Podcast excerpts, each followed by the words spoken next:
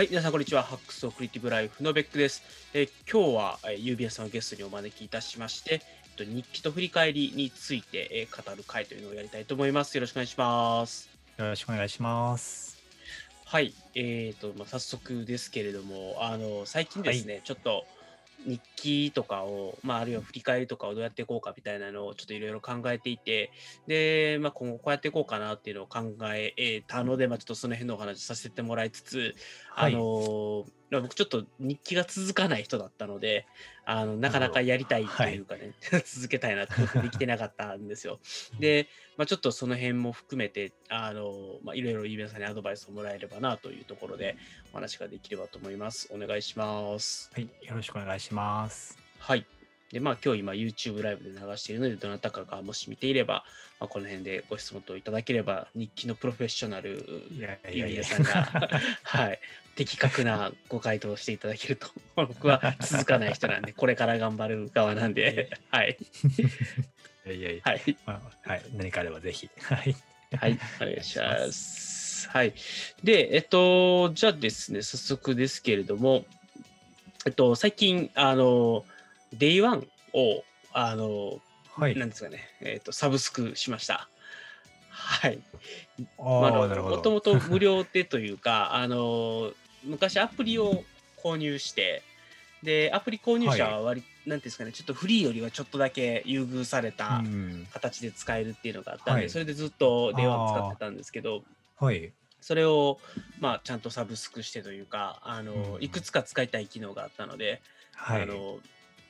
サブスクを始めましたと。で、最たるものが、あの、まあ、動画とか音声とか、はい。そういうノートを作りたいっていうのと、でそれから、あの、ちょっといろいろ、なんですかね、Day1 との連携機能みたいなやつが、一応そのプレミアじゃないといくつか制限がかけられていて、で、Twitter とかの投稿を取り込むとかっていう機能がちょっとし死んでるというか。もしかして今ネット、こっちネットが悪いかもしれないであす。そうですね、僕の方から見て指輪さんが止まって見えます。あでも声は大丈夫、聞こえてます。はい、大丈夫ですか？うちかな？大丈夫かな？はい。まあ、ライブ配信あるあるなんで、もしこっちの声がちゃんと届いていれば良いのですが、どうでしょう？大丈夫ですか？これは完全に落ちたかもしれない。そして、お帰りなさい。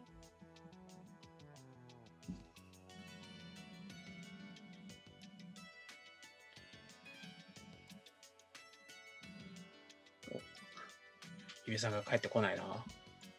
じゃあちょっとゆびさんが帰ってくるまでの間、一人語りをしておきましょう。はい。えっと、そうそう。最近ちょっとよく考えているのが、あの、エバーノートに何でもかんでも詰め込むのはやめようと。で、えっと、日記的なものっていうのは、あの、エバーノートから切り出して、えーまあ、Day1 に書いていこうということで、最近は Day1 を使い始めています。で、えっと、まあ、なんでかっていう、あ、お帰りなさい。今ちょっと、あの、指輪さんが帰ってくるみたいな、ひ一人語りをしてました。はい。すいません。やばい完全に途切れちゃって。だ今は大丈夫ですかね大丈夫ですね。はい。動画はいも音声もバッチリです。はい。あ、よかった。えっと、ちょっと今、はいあの、なんですかね、一人語りをちょっとしてた部分を少し指輪さんにもお伝えをしておくと、はい。あの、今ですね、Day1 を、えっとまあ、使い始めた理由というか、あの、エヴァノートにもともと何でもかんでも突っ込もうっていう方針だったんですけど、あの、日記だったりとか、まあ、その日どういうことがあったとか、あのまあ、感情的なものだったりとか、自分の思い出的な写真とか、そういったものっていうのをエヴァノートに入れてても、ちょっと振り返るのきついなっていうのがありまして、で、まあ、Day1 ってあの、オンディスデートとか、あの、マップに、あのプロットして見せるとか、その辺がやっぱり結構強いのがあって、で、まあ、もしかしたら Day1 じゃなくてもよかったかもしれなくて、そのグリッドダイアリーとか他のやつでもいいかなと思ってちょっと試してみたんですけど、まあ、うんなんかやっぱりちょっと使い勝手とかを考えたときに、あの、Day1 というものが振り返りという機能に関して非常に強いなというところで、まあ、Day1 にしました。ので、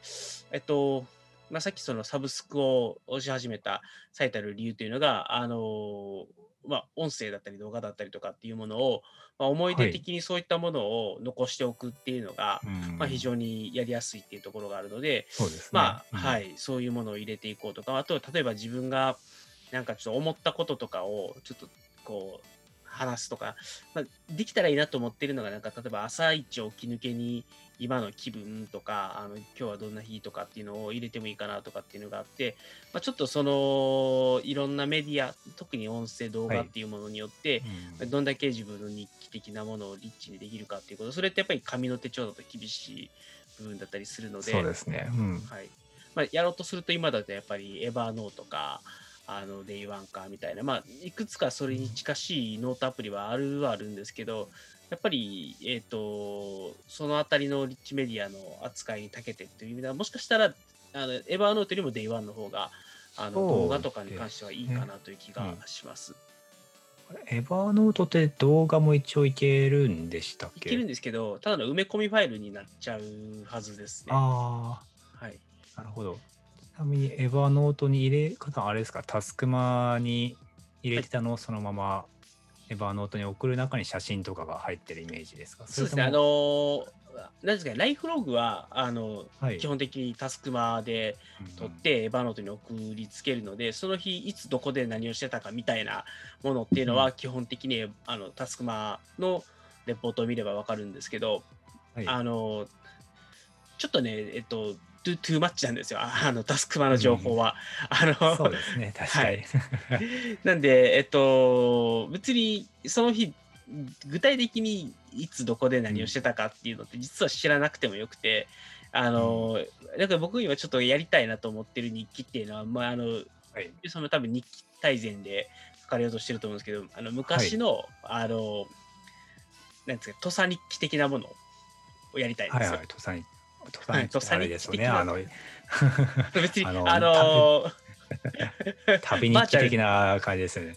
バーチャルではないんですけど、あの、うんなんていうんですかね、えっと、あ、違う、伊勢日記か。伊勢日記は、あの、あれで確か、はあの男性が女性のふりして書く、あれ、伊勢、たあれ土佐日記が多分あっちそっちですね、あのそ、っちか。はい。そのそう男性の方女の人うんがそうそうそうそう。になってて、がなってる。はい。まあ、ちょっとあ、ああいう感じなんですけど、ただ、あの、あの時代の日記って、やっぱり正しくに、日記というかね、今日はこういう日だったみたいなのを、うん。誰々に会って、えっと、こんなことを思ったみたいなのを、やっぱりなんかその昔の人が書いてた日記っていうのをあの今更ながらやっぱりちょっとかえ振り返ってみるとなんか、結構日記というものに対する現代人の捉え方っていうのが非常に難しくなっはいてしまってるんではないかっていうのがあって、なるほど。はい、なんかもう純然然たる、はい。あの昔の人たちが書いてたような日記を書きたい。うん。で、えっと後から振り返った時に今日は誰々さんと会って、えーこんないいことがあったよとかっていうのをもうただ、うん。本当にその短いセンテンスでいいので、えっと、その日がどういう日だったかっていうのを、まあ、自分が振り返って書くっていうことをやるっていうのをやりたいなと。で、まあ、それが、あのその日のふなんですかラップアップにも当然なりますし、うんえっと、やっぱり後から振り返った時にえこの日何してたかやっぱりわ分かんないですよ。3日経ったらもう分かんなくなるんですよね。うんで細かい仕事のログとか細かいメモの内容はさておき、自分がその日何をしてたかっていう本当に数行5行ぐらいの,、あのまとめみたいなものを連ねていきながら、あの自分の人生をこう細かくセーブをしていくみたいな。でいつでもその時点の時の、えー、とことをなんとなくぼやっと思い出せるようなアンカーを打っていきたいなっていうのがあってう、んうん、そういううー日記の運用をしようかなというふうに思い至った次第です。わかりました。はい。えっ、と、そうですね。なるほど。多分、えっ、と、じゃあど、えーどこから、まず、えっ、と、エヴァーノートタスクマですよね。あれで、私、まあ、タスクマ使ってるんでわかるんですけど、まあ、はいかなり情報量がすごい膨大に、まあ、多分なるんですよね。あれって。時系列なので。そうすると、まあ、ある意味、すごいライフログなんですけど、自分にとってのノイズになるようなものも結構、まあ、ノイズって言い方もあれなんです情報量が多すぎて処理できない部分っていうのが結構ある気がしていて、で、はい、で日記大全でも、えー、と書いたんですけど、結局自分なりに、えー、といろんな、えーそうですね、まあ、日記大全にいろいろ日記があるんですけど、例えば感謝日記とか、良いこと日記とか、まあいろいろあるんです。それって結局何かの定点を観察してるのが結構多いんですね。はいはい。はい、でそういうのって結局その人なりのえー定点観察したい何かポイントがあってでまあそれを、うん、観察するっていうのがあるのでだから私も Day1 で、えー撮ってるんですけどだから多分その Day1 で、えー多分撮りたいっていうのがもしかしたら、えー自分なりのポイントをそっちに抜き出したいっていうイメージなのかなと思ったんですけどそんなイメージですかね、うん。自分なりの定点観察したいところってことですよね。なのでそうですね。はい。なので多分ライフログタスクマがライフログっていうところになる多分どっちかというと,、えー、と感情があまり入まあ感情も入ってるとは思うんですけど感情がどちらかというと乗ってないところで台1に多分感情を乗せた方を、えーまあ、まとめたいっていうところ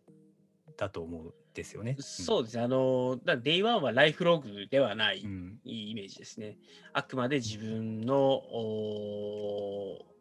一日を振り返るとか、もう一個ちょっとやりたいなと思っているのが、朝、えっ、と、朝一の気分と夜寝る前に、えっ、と、まあ、今日一日どうだったかっていう、ラップアップをするぐらいで、えっと、それ以外の細かな、あの、いつどこで何をしたみたいな話は、あの、なんですかね、えっと、もう、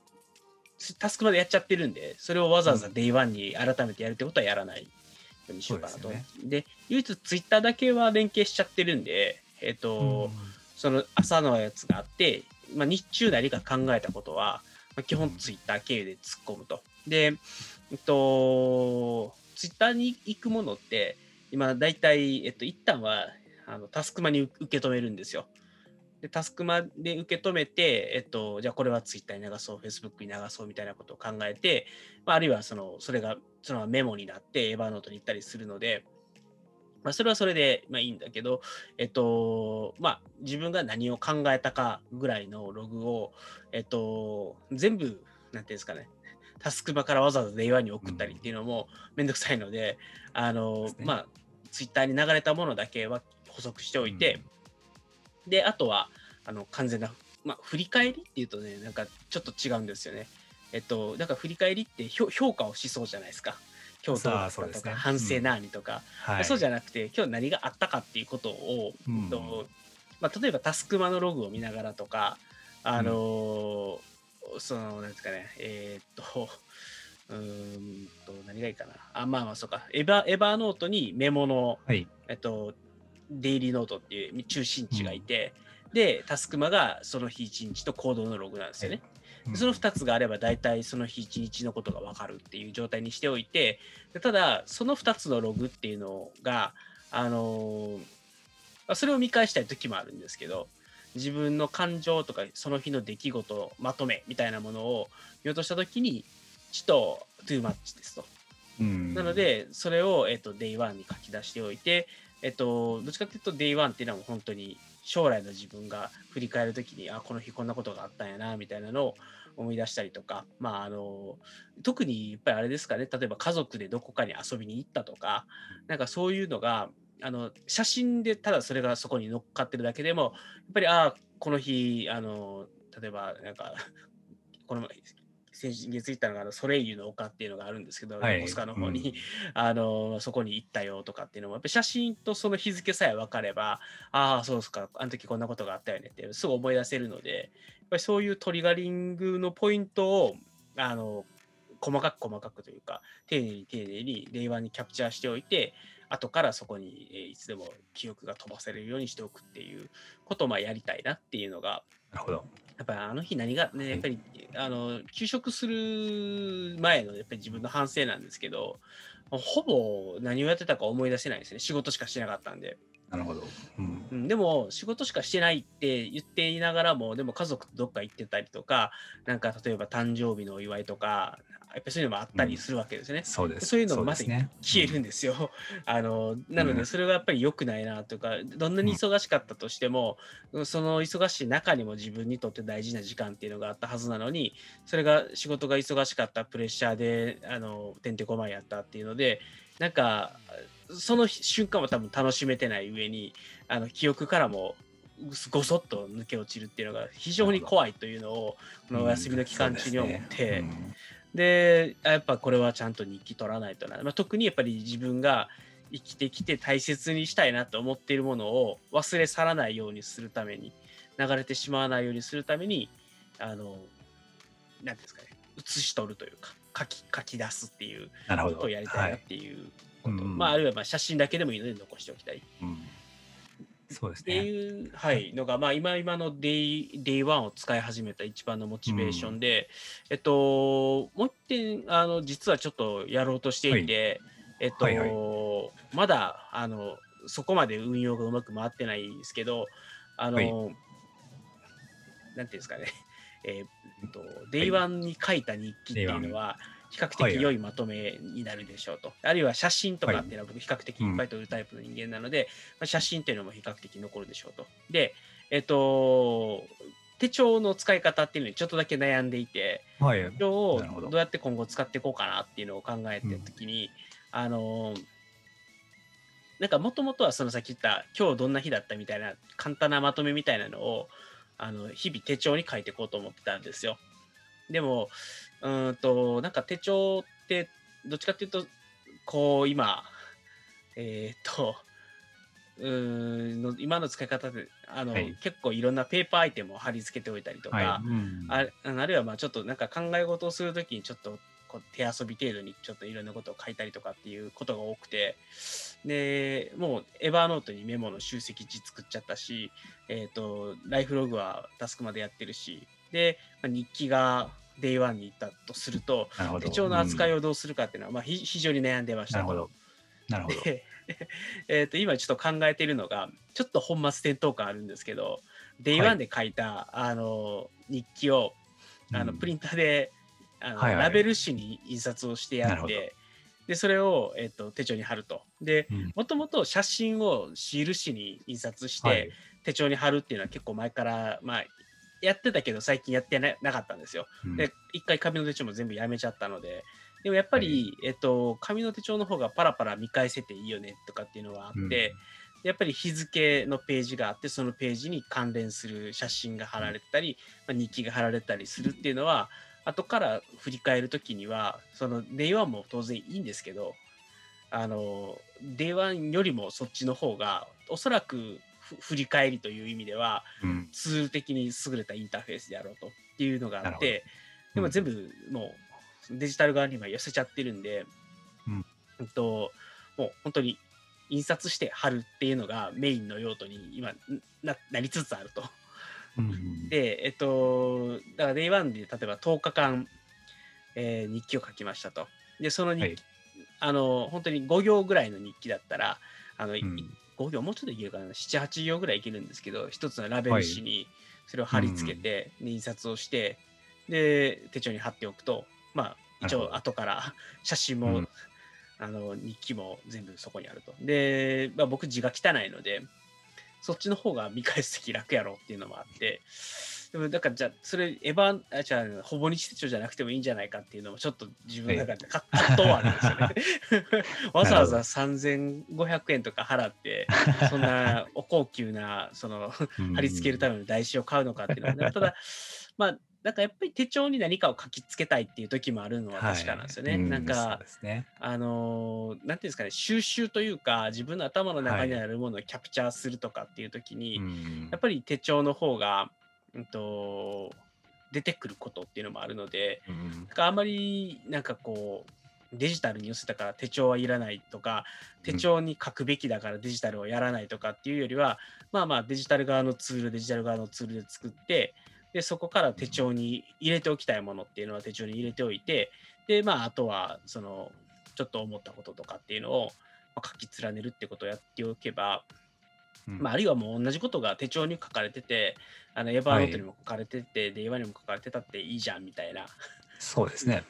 割り切り、割り切ろっかって、はい、難しいことを考えずに。っていうのが今今の僕のちょっと方向性なんですけど、はい、なんか、はい、ゆうべさんってどうどういうふうにアナログとデジタルって使い分けてるのか。なるほど。えー、っと、じゃあ、まあ、その使い分けから言うと、えっ、ー、と、私にとっては基本、まあ、ライフログ的なのは、えっ、ー、と、全部、まあ、タスクマに入ってて、で、考え事とか、えー、アイディアとかですね、あとは本読んだ読書録とか、そこら辺は全部、えっ、と、 Roam Research に入るようにしてて、で、スマホの時はダ,、えーと、 Dynalist に、えー、入れて、その後 Roam Research に入れるっていう、そういうパターンで、そこまではデジタルですね。で、まあ、そこら辺はまあ仕事とかアイデアのことなんで置いておくとして、じゃあ、えっと、家族のこととか、まあ、そこら辺はどうしてるかっていうと、今私もあのその Day1 をやっぱり使ってて、うん。で、はい。で、Day1 に例えば写真を撮って、で夜写真を見返してその写真と一緒に一言何か入れたりして、まあ、記録するというのがまずデジタルそこまでが一応まあデジタルでじゃあアナログは何に使ってるのかっていうと私あの、えー、と家族日記っていう、えー、日記を書いててまあどういう日記かっていうと、まあ、妻と一緒に同じ日記に日記帳に書くっていう、まあ、日記それもほぼ日手帳を使ってるんですけど、それをやってるんですね。でアナログの何がいいかっていうと、まあ、やっぱりまず、まあ、まず、えー、現実としてそこにあることっていうことですかね。まずそれが一つあって、うん、えー、だからそうするとまず共有が、えーと、特にアナログなので、えー、身近な人と共有がしやすいっていうことと、あと、紙なので、紙の方が多分デジタルよりは、えー、まあ、管理の方法によると思うんですけど、残るだろうっていうところですね。うん、うん、確実に残るので、まあ、それがどういうどう残したいかっていうところによるんですけど私の場合家族日記は、まあ、育児ほぼ育児日記的なところがあるのでなので、まあ、例えばもし娘に何か読んでもあこういうふうに思ってたんだなみたいに思ってもらえるっていうある意味そういうそのためにも残してあるようなそういう日記なんですね。なのでうん、まあ、そういう使い分けを今してますね。はい。なるほどですね。まあそうですね、僕もまあ、うーんと、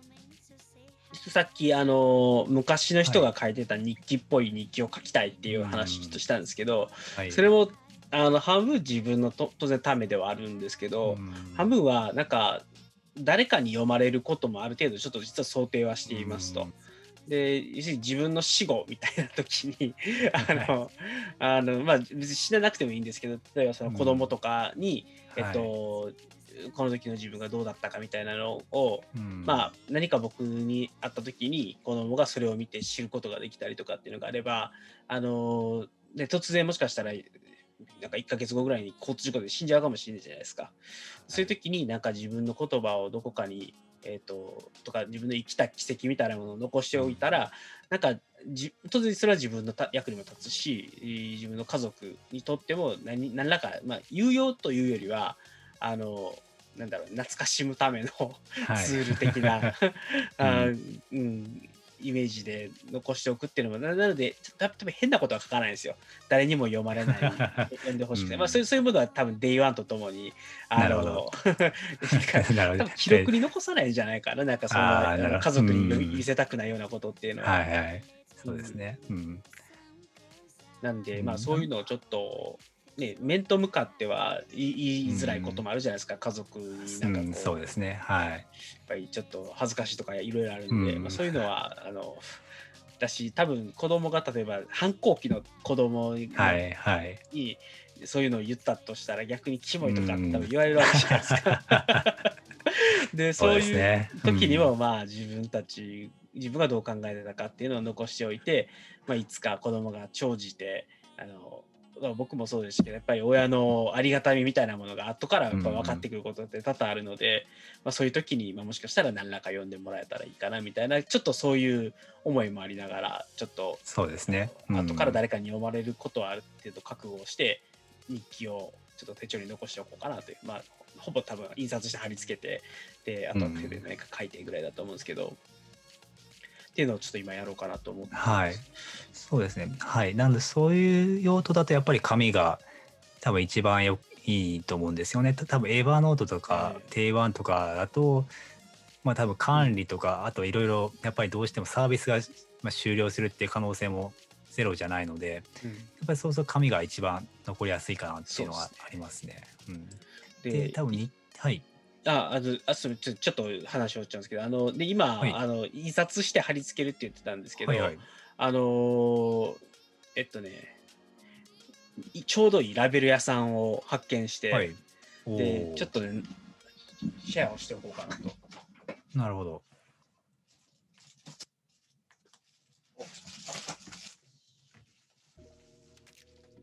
自事前に用意しとけって話、はいはいここういうやつなんですけどね。えーっと、うん。楽張り、えー楽楽張張り。りラベル10年っていう中川中川製作所かっていうところのやつなんですけど、これがね、結構安いんですよ。100枚入りで、えっと、はい。どうだったっけな、多分、えー、500枚入り6000円とかだから、100枚入りで多分へえ。1500円とか確かそれぐらいだった気がするんですけど、なるほど。あのこれで10枚ですうね。ん。今ぼやけちゃって、えはい。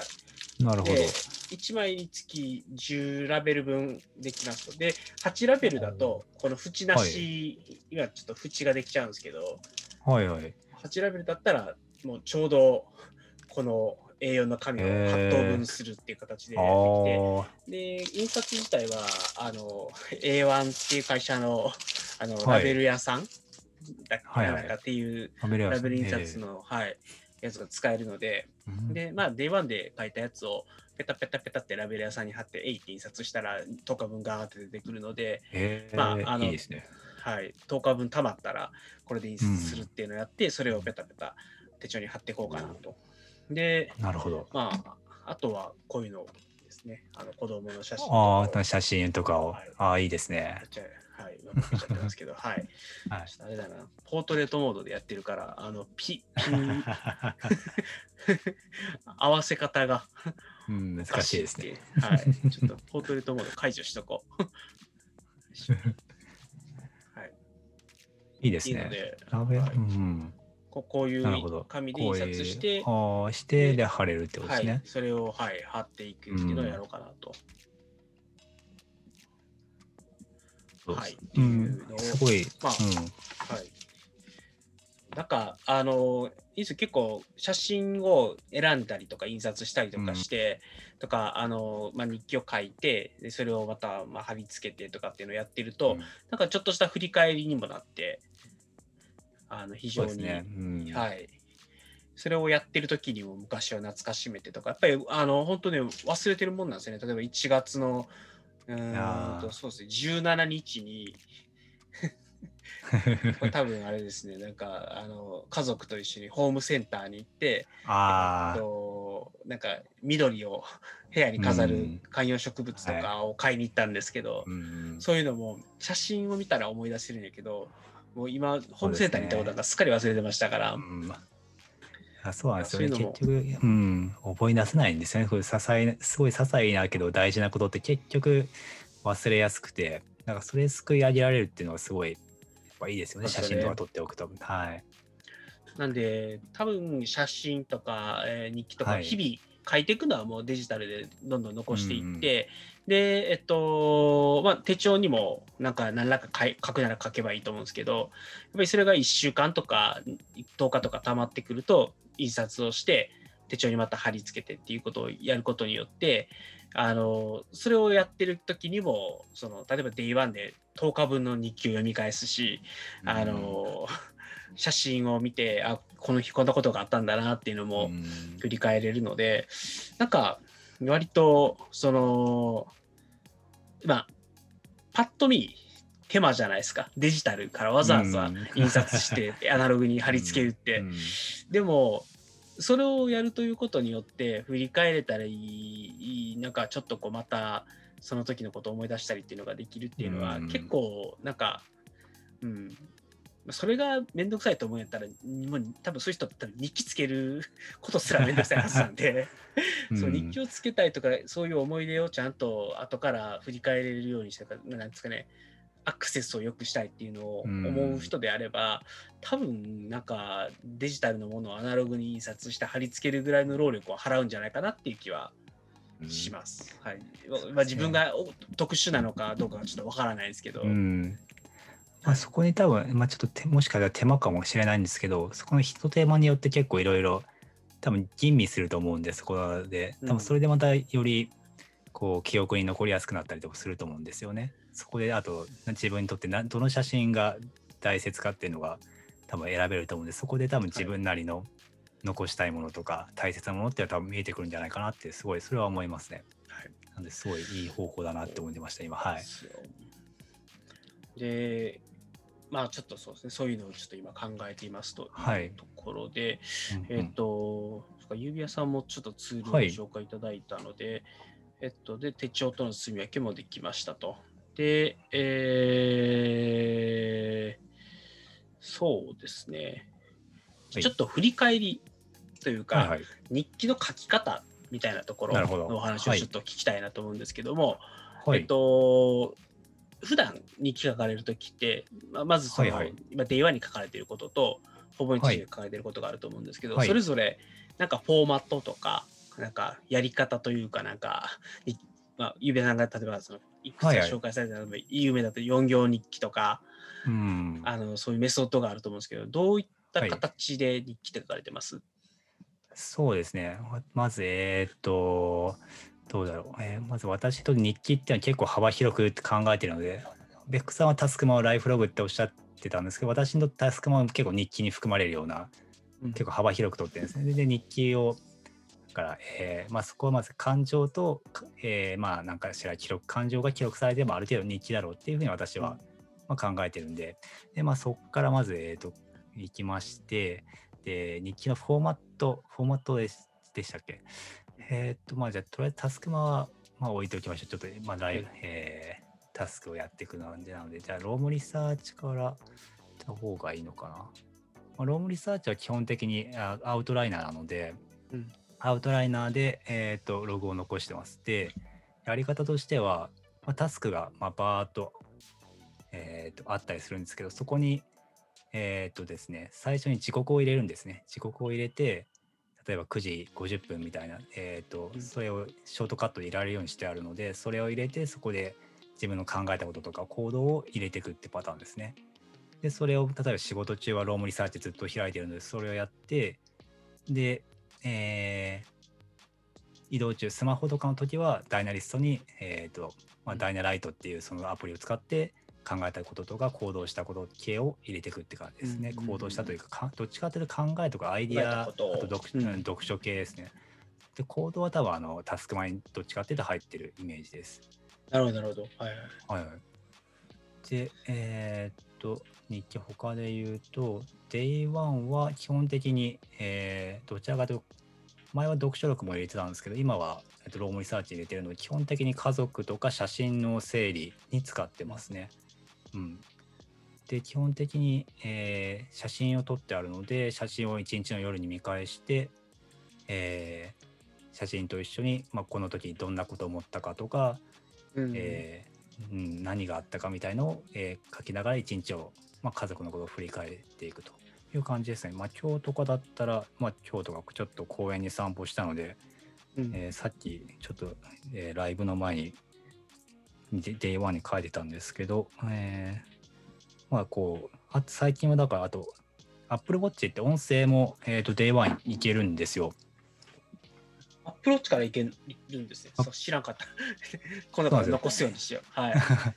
だから例えばすごい子供と一緒だと両手塞がっててとかあるじゃないですかうん両手塞がってとかなんかこうビデオ撮りたいけどちょっとこれは今のタイミング無理だよなっていう時でも例えば音声だけこうパッと撮っておいたりとかすると案外あこんなこともあったなみたいな記憶の取り方もできたりするのでそこはそれ結構私はおすすめですね。なるほど。はい確かに。ちょっとあれでしたね。僕、もう Day1 から直接、アプローチから直接うん Day1 入れるとかってあんまりやってなくて、なんか後から振り返るようにしてたんですけど、なんかそれができるんだったら、朝一起き抜けとかにも寝ぼけた声でなんか自分の声入れたりとか、まあ、子供とテレビ見ながらなんかだべってる時の 会話を残すとか、うんそうですねそういうのにはいいかもしれないですね。そうですね。なので、例えば、えーっと、普通になんで、えーっと、ホーム画面に、Apple Watch のホーム画面に置けるので、そこで、えーっと、なんかマス、えーっとマイクか、マイクボタンがあるので、はいそっちを押すとい、もう簡単にできますね。はいはい。テキストでも音声でも両方とも残せるっていう感じですね。そうですね。まあ、多分音声入力でテキストでもどっちでも残せるうん、感じですね。ななので私も例えば子供と散歩してて、まあでもやっぱり散歩してると道路通ってるところ車か車が通ってるところだとまあ手でつないでビデオとか撮れないのでそこで例えば変な歌とか歌い出したりした時とかなんか替え歌歌い出したりしたら。ちょっとあまあたまにちょっと撮っとくわみたいな感じで撮ったりしてます。でいいっすね。後からそれを聞き返すと、すごいはい楽しそうですねす。ごい。あの頃は、結構みたいな。あこんな歌歌ってたのみたいな。そうそうですね。今のうちにいっぱい記録を残しといて、あれですね。反抗期になったら、あのそれで。あこんなお前 こんな頃があったんやぞっつって。なるほどですう。んはいすごい、はい、些細なところなんですけど結構拾い上げやすいアプローチは組み合わせやすいですね。なんはいい。うん。でなんかい、はい。い、わゆる、いなんていうんですかね、えっ、と、振り返り的なものっていうのは、ややらない感じですか？振り返り、ああ、振り返りはなんか結局、えっ、と、私は、まあ、基本は朝ですね。朝、えっ、と、会社とかね、パソコン使ってやりたいので、まあはい。会社とか、えまあ、家でもパソコンの前で、基本的には、えー振り返り自体は Roam Research で、えーどっちかっていうと、えっ、と、なんでしょう、アイディアとか、そこら辺を見返して、で、例えば、だブログに書きたいなとか、えっ、と、日記大全に入れたいなみたいな風に入れてったりとか、まあ、 Roam Research なんでいろいろリンクつなげてみたりとか、うんでそういうことを、えーやりますね。えー、などんなこと書いてあったっけな。えーまあ、なんか、あとは、えー、そうか。一応、ろえっ、と、振り返りの項目の中に、例えば、えっ、と、まあ、大切なことリストみたいなのが軽く書いてあって、例えばインプットしたかとか、まあ、幸せと感じることを自分なりに、まあ、ここは自分なりに定義したものがあるんですけど、それが、えー例えばできてるかどうかとかですね、そこら辺を、えー振り返ったりしてますね。あと、振り返りとしてやってるのは、うん、あ、そうです。まあ、ロームリサーチなんで、うんえーっと、まあ、例えば楽しいこととかもまあ書いてあったりするんですよ。そうすると、まあ、例えば楽しいっていうふうにリンクを作ると、まあ、自分が楽しいって考えたことがバーッと出てくるんですね。はいで最近、まあ、それを振り返りっていうのかわからないですけどその楽しいっていうことを例えば自分なりの言葉にしてまとめてだから自分なりに楽しいを、えー、と定義するみたいなうんそういう、えー作業も振り返りでやってますね。うんうんだからそそういうのをやってます。なるほどです。はい。で結構そのじゃあもうロームリサーチにがっつりそのなんですかねメメモとか考えたことと同じレベルで、えっと、そういう、うんまあ、感情的なものも管理してるっていう感じですかね。そうですね、まあ、感情的なものそこに大体入っててあとは例えばタスクマ Evernote も一応見るんで、そこでちょっと Roam Research 入れとこうかなみたいのは Roam Research に移したりとかあと一応そうかいろいろまあ見てはいるんですよね、うん。 Roam Research の他にも例えば iPad にメモとか書いたやつからまあ Roam Research にこう例えばたこれはタスクだなとかアイディアだなみたいなやつとか、うん結構見返あとその写真も一応見返したり朝だからえっ、と Evernote と Roam Research とノートとまあ写真も軽く見返してっていう感じで振り返りはしてますね。であれですね、もう結構その、なんだろうな、うんと、 Roam Research って多分入り口がちょっと難しいというか、あの、はいはい要はサクッとメモを取る用途にはちょっと使えないところがあるじゃないですか、うん今今のとこはいろちょっと。なのでそうですね。そこはじゃあ Evernote だったりとかで大体を、まあ、先ほど言われたその Dynalist でやられたり、うん。 Evernote でやられたりしてそれが最終的には全部 Roam Research にやってくるっていう感じ。そうですね。 Roam Research に、はい、入ってしまえばあとはもう、ですねははい。いええっと、全部 Roam Research の中で処理しちゃうっていう感じです。そうです。今はロームリサーチに結構もうまとめてますね。そういうテキスト系っていうのかテキスト系というか、うん。うん、あとは Day1 とか写真ですし、でまあ、さっきの家族日記はもう本当にどっちかというと用途が用途が違うというかコミュニケーション用のところとか、まあ、ある意味後で残す後にっていうか、まあ、子供に残すよっていうんですかそういう意味用途なのなので、うん、だから基本 Roam Research か Roam Research ですねはい。うん、なるほどです。うん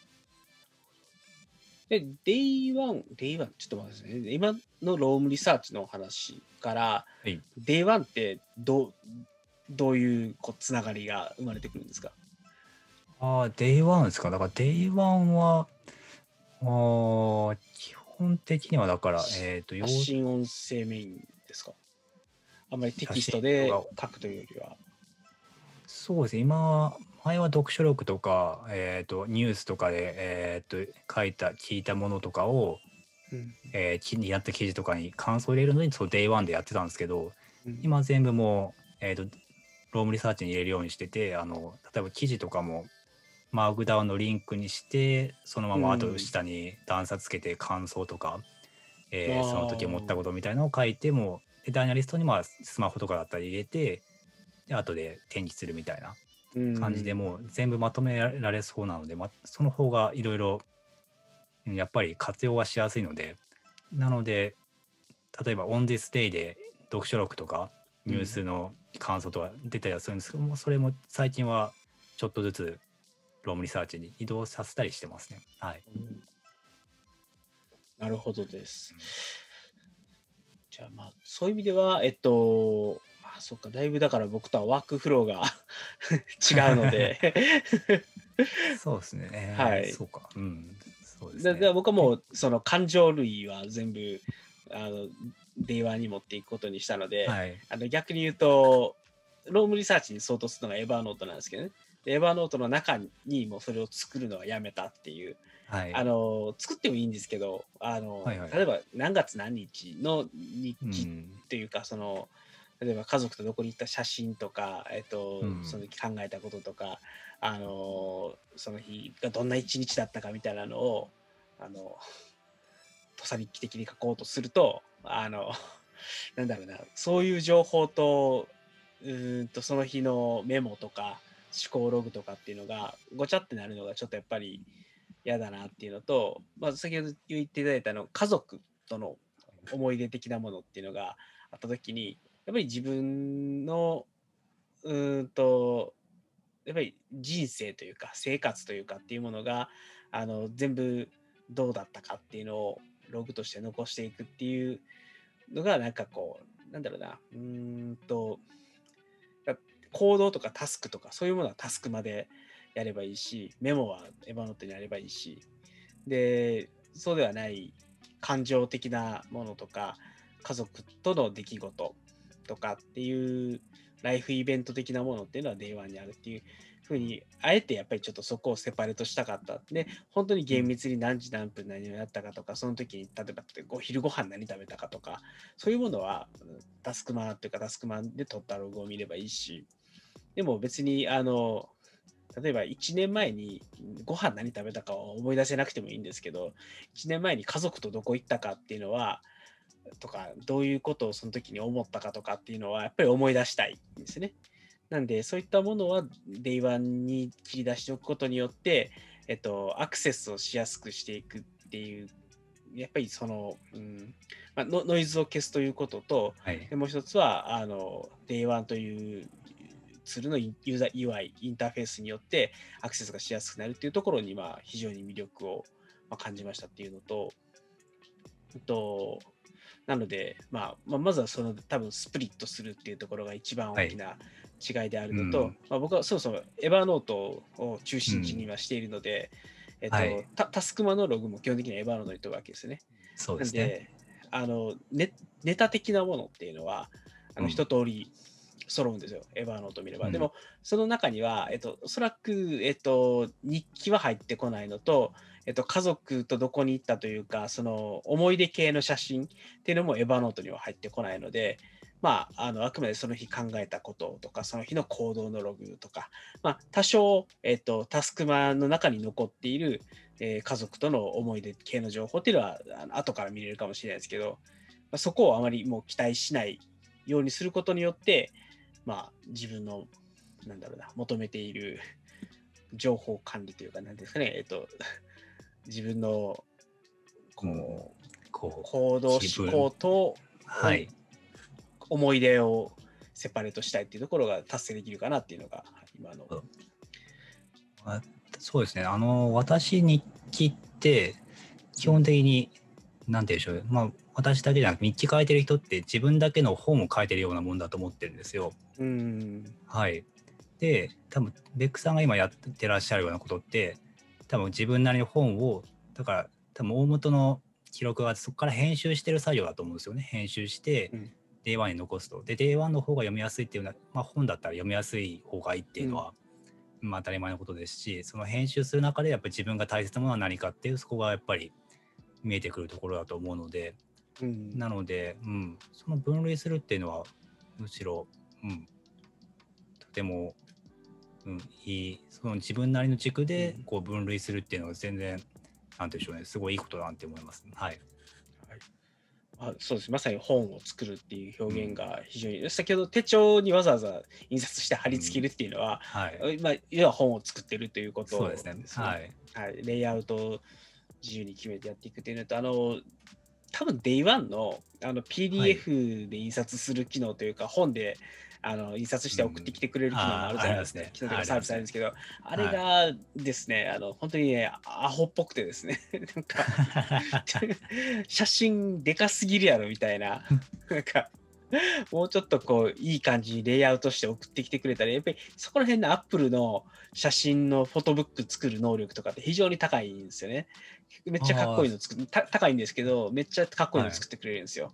あで、うなんすそれに比ねべて、この Day1 のこの印刷 印刷サービスのしょぼさよっていうのがあって、で PDF でもあの出せるんですけど、PDF で出したやつが、本当にあの A41 枚に写真ドーンで1行メッセージみたいやね。違うんだみたいな。もっと、もっとこう、いいのが欲しいんだ。こう、なんか読みたくなるよう。雑誌的な、フォトブック的な感じのかっこいいのを作ってほしいのにと思って。そう、まあ、せせめて、なんか、自由にレイアウトを自分でいじれるような形で出してくれりゃいいのに、そうなん PDF でもうそれ以上編集できない形で出てくるので、ああ、そっか、みたいな、そうじゃないんだよな、みたいな。うんだからそこは多分、ただ記録だと思ってるんですよね。だから、もう本だと思ってないです、きっとだから。はい。なんで、まあ、そうそういう意味で、まあ、もしかするとそうそうですね。わざわざ手帳に貼るのがいいのか、なんかある意味、そこで取ってきた記録とか、情報とかを使って、その日一日の PDF を毎日作っていって、でそれができたら印刷するっていうのでも、もしかしたらいいのかもしれないですよね。ああ、なるほど。そうですね。でもなんか私感覚的に訪日に貼り付ける方がなんかこう、なんでしょう。アナログなんだけど手で動かしてる感があってなんかか達成感ありそうな気もしますね。あのあれですね、マスキングテープに印刷するそうですね。うんテ テプラとかあるので、はい。ああいうのを使ってやったりとか、で、あとはまあシールとか貼ってデコったりとかっていうのは、さすがにあの、ツイッターとかあのインスタグラムで流れてくるような超美しい手帳のあの あんな感じにはならないんですけど、まあなんなんだか自分が楽しい感じでうん。晴れてればいいし、例えば子供と映画を見に行きましたとか、あのーなんかそうですね、何がいいかな、他、えっ、と、まあまあ、どこか遊びに行った時に、えっ、と、はい。そういう版権みたいなものうん。があって、それを貼り付けておくだけでも非常に、まあ、いろんなことを思い出せるし、やっぱりなんか、うん、その日がどんな日だったかっていうものを象徴するものっていうのをうんうん。できるだけそこに残していくっていうのは、これはもう逆に言うと PDF で、まあ、できできなくはないけれども、実はそうですね。あのペーパーアイテムをうん。デジタル化するっていうのは、それはそれでめんどくさくて、写真で撮りゃいいっていうのはあるんですけど、そのはい。写真じゃな違うんだよなみたいなのがやっぱりあって、質感とかも含めて残せるっていうのは、まあ、手帳の良さでもあるかなと思うので、うん。そうですちょっとね。そこは、うん。まあ、そういうものを編纂していくことによって、ちょっとやっぱり目標的なところで言うと、まあ、も目標っていうことはあんまり正しくはないと思うんですけど、やっぱりちょっと自分が、あの世話しなく生きてるっていうことにずっと、この1ヶ月半ぐらいは、うん、もうちょっとせこの世話しなさっていうのをペースダウンしていかないとなとか、そのいかに、えっと、先ほど言ってたように自分の本来なら失うういたくはない思い出というものが忙しさにかまけて、どんどん流されていってしまうっていうのを流されずに済ませられるかっていうのを考えたときに、まあ、こういうアプローチっていうのが、多分やることは増えるんだけど、でもやっぱり、うん QOL が上がるんじゃないかなと、クオリティオブライフが上がるんじゃないかなっていうのは、はい。そうですね。うん。私もなんか日記やっぱり日記を毎日書いたり読み返したりするんですけど、うんやっぱり読み返すとやっぱり楽しいんですよ。特にもう Day1 の自分、えー、と子供の家族日記とか子供の日記とか家族、えー写真か写真を見返すうん。だってそれやっぱり自分の大切なある意味コレコレクションなわけじゃないですか。その自分の大切なコレクションを見返して、まあ、楽しくないわけがないはずなんですよね、うん、はい。楽しいと思うんで。そこは究極は、そのに ニヤニヤしながらそれを見るために。を見てそれでまあそこでまず楽しそこって絶対だから一回現実から多分目が離れると思うんですよね。だから一瞬こう、目が離れますしそこでまず何て言うんでしょうリラックスが私は個人はできる気がしててでさらに過去を見るのでそうすると過去と今を比較すると結構今何でしょう目の前のことじゃなくてああこんなんかすごい長いスパンで見れるようなイメージがしてて、こう俯瞰思考っていうのもか意味が正しいのかわからないですけどなんかこう今に集中しすぎないでもうちょっとちょっとなんかこう広く見え見ようよみたいな感じが自分の中でなんか生まれるような気がしてるので、そこが結構こう日記、うん、だから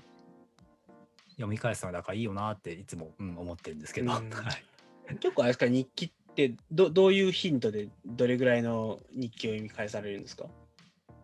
私はだから日記を読み返すのがだから基本、えー、とデジタルで結構取ってあるのがその Evernote に今まで、まあ、取ってあるんですよね。うん。なんで Evernote を、えー、と毎日通勤中とかにまあ何年前のか、えー、と On This Day みたいなイメージですね、うん。のこの近辺のを見たりとかあとはえっ、と Day1 を Day1 の On This Day か。 On This Day がやっぱあれが一番見やすいですね。あれでうん。こうワンタップで同じ日がバーッと出てくるのであれが、うん、基本的にやってるのはそれぐらいですね。あのうん。 Roam Research まだ1年経ってないんで1年経つようになったらそこら辺もやりたいなと思ってるんですけど、うん。まあ、まあ一応毎日やってるのか。そうですね、うん。はい。いいっすね。いや、あのー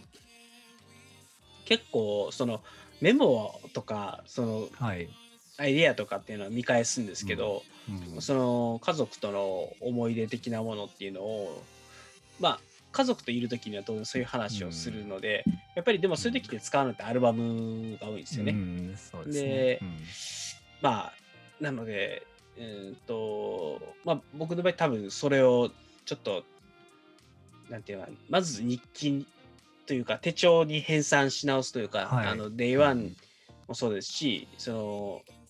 わわざわざだからその日の、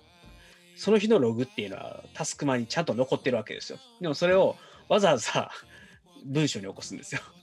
今日はこういう日だった。よね、はい。今日はプールに行ってみたいはいな話をして、であの子供と一緒にゲームセンターでちょっとメスアスターってゲームやって遊んだみたいな話をわざわざ書くんですよね。でうん。別に読めばよ読めばとかタスクマンのログを見れば分かるんですけど、はい。多分タスクマンのログを見るよりもその文章を後から見返す方があの多分パラパラっとそのどんな日があったかなみたいなのを探すときに、はい。断然は早く認識そうですね、認識できるうんそうですね、しやっぱりその日一日のラップアップをすることによって記憶を、うん。まあ、ちょっと定着させるとか後からそれをより簡単に見返せるようにすることで、まあその日の記憶というかね思い出とかっていうのをより強固なものにするっていうのができるかなっていうのがあってまあちょっとそういうわざわざ一回こう出来事の記録を残すっていうことをやるっていうことをやるとしてますと。であとはわざわざそれを印刷してん写真とその文章を印刷して貼り付けるっていうことをやることによって、あのそれ自体が振り返りになりつつまたさらに振り返り用のノートを作るっていう、そうなん。かもうどんだけ忘れたくないねん的な 執もやっぱね、はいいやいやでもそうですよ。私は忘れたくないことはやっぱ忘れたくないですからね。い 覚え出せるようにしておきたいなっていうのはありますから。うん、だからやっぱ紙紙日記だから読み返すやっぱ紙、まあ、Day1 はすごい読みやすい読み返しやすいか、うん。読み返しを促しやすいようなあのシステムになってると思うんですけど紙もやっぱり特に、まあ、紙パラパラっていうの読み返しやすいですし、あとまあ本当究極言えば多分連用日記が多分一番読み勝手に読み返すっていう意味ではやりやすいんでしょうけどうん、そうなんですよね。だから5年日記とか10年日記買おうかなってちょっと思いながら、うん、難しいですね。あれ結構スペースの問題もありますからね。なんか書くスペースとか。そうなんですよ。ね。ちょっとちっちゃすぎるんじゃないかってそいううのは。ちょっとちっちゃいなみたいな、はい、ありますよね。あるので、うん。まあそうね。そうでです。いやーちょっとそう、はい。まあ、まずはちょっと僕もその辺をもう少し固めたらブログとかはい。に書いていこうかなと思うので、うんうん。まあちょっとねだんだんこうはい。でき。てきているので、あとはこれがうん。続くようにするっていうことと、なので早くあの郵便さんが日記大全を書いて 日記を書こうと思ってる人たちがモチベーションを高く持てるように、そうです ぜひ。まあ、日記、はい、そうですね。まあ、日記は、あの、あれですよ、うん、たちょっとぐらい、多分あれですよ、休んでも、まあ、僕、問題ないと思って、あの続け、自分が続いてると思えばいいと思うんで、あの、あれですよ、本なんで、あれですよ、ハンターハンターと同じですよ。救済してると思えばいいんですよ。救済してるけど、あれ、連載続いてるんですよ。ああれは救済の方が長いですけどね。あれあれは救済の方が長いですけど、でも一応連載は続いてますからね。はいわかりました。ちょっとじゃあそこはあの僕もやろうとして失敗し続けた人生だったので、ちょっとはい、ハンターハンターだったということにしてそうです。はいそろそろ名作をフィナーレに向けて作書いてるんですよ。頑張ろうかな。わかりました。じゃあちょっとまた、あの何かアップデートがあればぜひちょっとお話をさせてください。はい。はい、ということでだいたい今1時間ぐらいなのでおそろそろ最後はい。はい。締めに入ろうかなと思うんですが、もしあの今、はえっと、これ生収録なので、えっと、YouTube ライブの方を見てくださってる方でご質問等あればごお気軽にどうぞですけど、まあ、と言われてなかなか質問しづらいと思うので、はい。えっと、じゃあちょっと最後締めに入りつつ、もし質問が来たら答えましょう。で、えっと、じゃあ、えっと、じゃあそうですね、まずは、えっと、それまあ、こっちの締めより、まず指輪さん、なんか告知とかってあります、ああ、告知。えーっと、そうですね。ああ、じゃあ一問、独学投稿会っていうのやって、あの、独学ラジオ、あの、ベックさんに出ていただいた独学ラジオの第0回が、一応いろいろ、ポッドキャストの方、えーっと、プラットフォームにだんだん配信されてきたので、例えば Spotify とか Apple Podcast とか、そこら辺で、えーっと、独学って入れてもらって、えー、入れると多分独学ラジオって出てくると思うので、まあ、そちらも、えーご利用いただけますというところですね。で、サブスタックの方には、あのメールアドレスをわざわざ登録していただいているっていうところもあるので、えっ、と、なんかボーナストラック的なやつを今後流していきたいなと思っているので、そちらも気になる方はサブスタックの方を、えーご購読いただければと思います。はい。はい。皆さん、えっと、独学ラジオですね。はい。え独学ラジオね、検索、ははいい、ここちらで。ここです。はいそちらで、こちらで。はい。た多分多分あのテロップ入れてきます。はい。あありがとうございます。はい。あ、あの今そうそう佐野さんから面白かったです。お二人の日記の実例も今後見てみたいですということで、まあ、ちょっとじゃあぜひあのまたあの今日はちょっとあんまりね Day1 とか見せてなかったので、あの準備をして、あの日記どういうふうにやってるかっていうのをちょっと実演するようなね感じで、そうですね。うんはい。見ていただいたりとか、いやいいあの実際作った手帳とかを見てもらうのがいいかなと、あの公開できる範囲で。はいそうですね。日記なんで、なかなけか。結構ね、あれですね、プライベートな情報がてんこ盛りなんで、ねはい。そうですこうどこどこかって選ばないと。はい。そう今日ちょっと僕だからあんまりあのメインの、はいなんてそのメモの話とかアウトプットの話はしてなかったので、まあ、ちょっともしあれだったら次回、えっ、とそうですね今指輪さんが今日話されていたあのメモを取るところからそれはいをアウト、アイデアとしてどう育てるかとかアウトプットとしてどうやって出していくかって話もちょっと次回できればな。とはい。思いそうですますので、ね。ぜひぜひお願いいたします。お願いします。はい、えっと、最後、ちょっといつものあれだけ、ははい、えっと、こちらの番組、ベックスハックスリーでは皆様からのご意見、ご感想、お悩み相談等々を募集しております。えっと、そうですね、あのまあ、この回、大体もう今、ゲスト回ばっかりなので、え郵便屋さん、もう日記の達人郵便屋さんと、いやいやいや あとは、ね、倉下さんもあの大体2週間に1回ぐらいのペースで出てくださっているので、もう知的生産のゴンゲの倉下さんと、まあ僕はあのただの間違いないあのサラリいやいいじゃないですか。こうあれライフハッカー。ロライフハッカーぐらいでいいんじゃないですか。マニアックなツールの使い方とかなら僕の方でもできると思うので、あのそうですね、ちょっとそういったあの何かしらテーマこの人に聞きたいっていうのがあれば、そういうあの、なんですかね、名指しで、名指しで指名をして聞いていただいてもいいんじゃないかなと思いますので、ぜひぜひご投稿いただければ幸いです。えっと、ツイッターハッシュタグ、ハックスアンダーバーレイディオの方にご投稿いただくか、今、あの、これ YouTube で流れてる方は YouTube の方のコメントでいただくっていう形でも大丈夫です。あの、そういうのをいただけましたら、あの、まあ、ポッドキャストの方だったり、このライブ配信の方でまた取り上げて、えーご回答差し上げると思いますので、よろしくお願いいたします。あということで、えーじゃあ今日はこれら辺で終わりましょう。えっ、と、じゃあ今日はゲスト、ゆうびやさんにお越しいただきまして、日記とちょっと振り返りについてもお話をしました。えー、ゆうびやさん、今日はありがとうございました。ありがとうございました。はい。じゃあそれでは終わりましょう。それでは皆様最後までお聞きいただきましてありがとうございました。では皆様、さようなら。さようなら。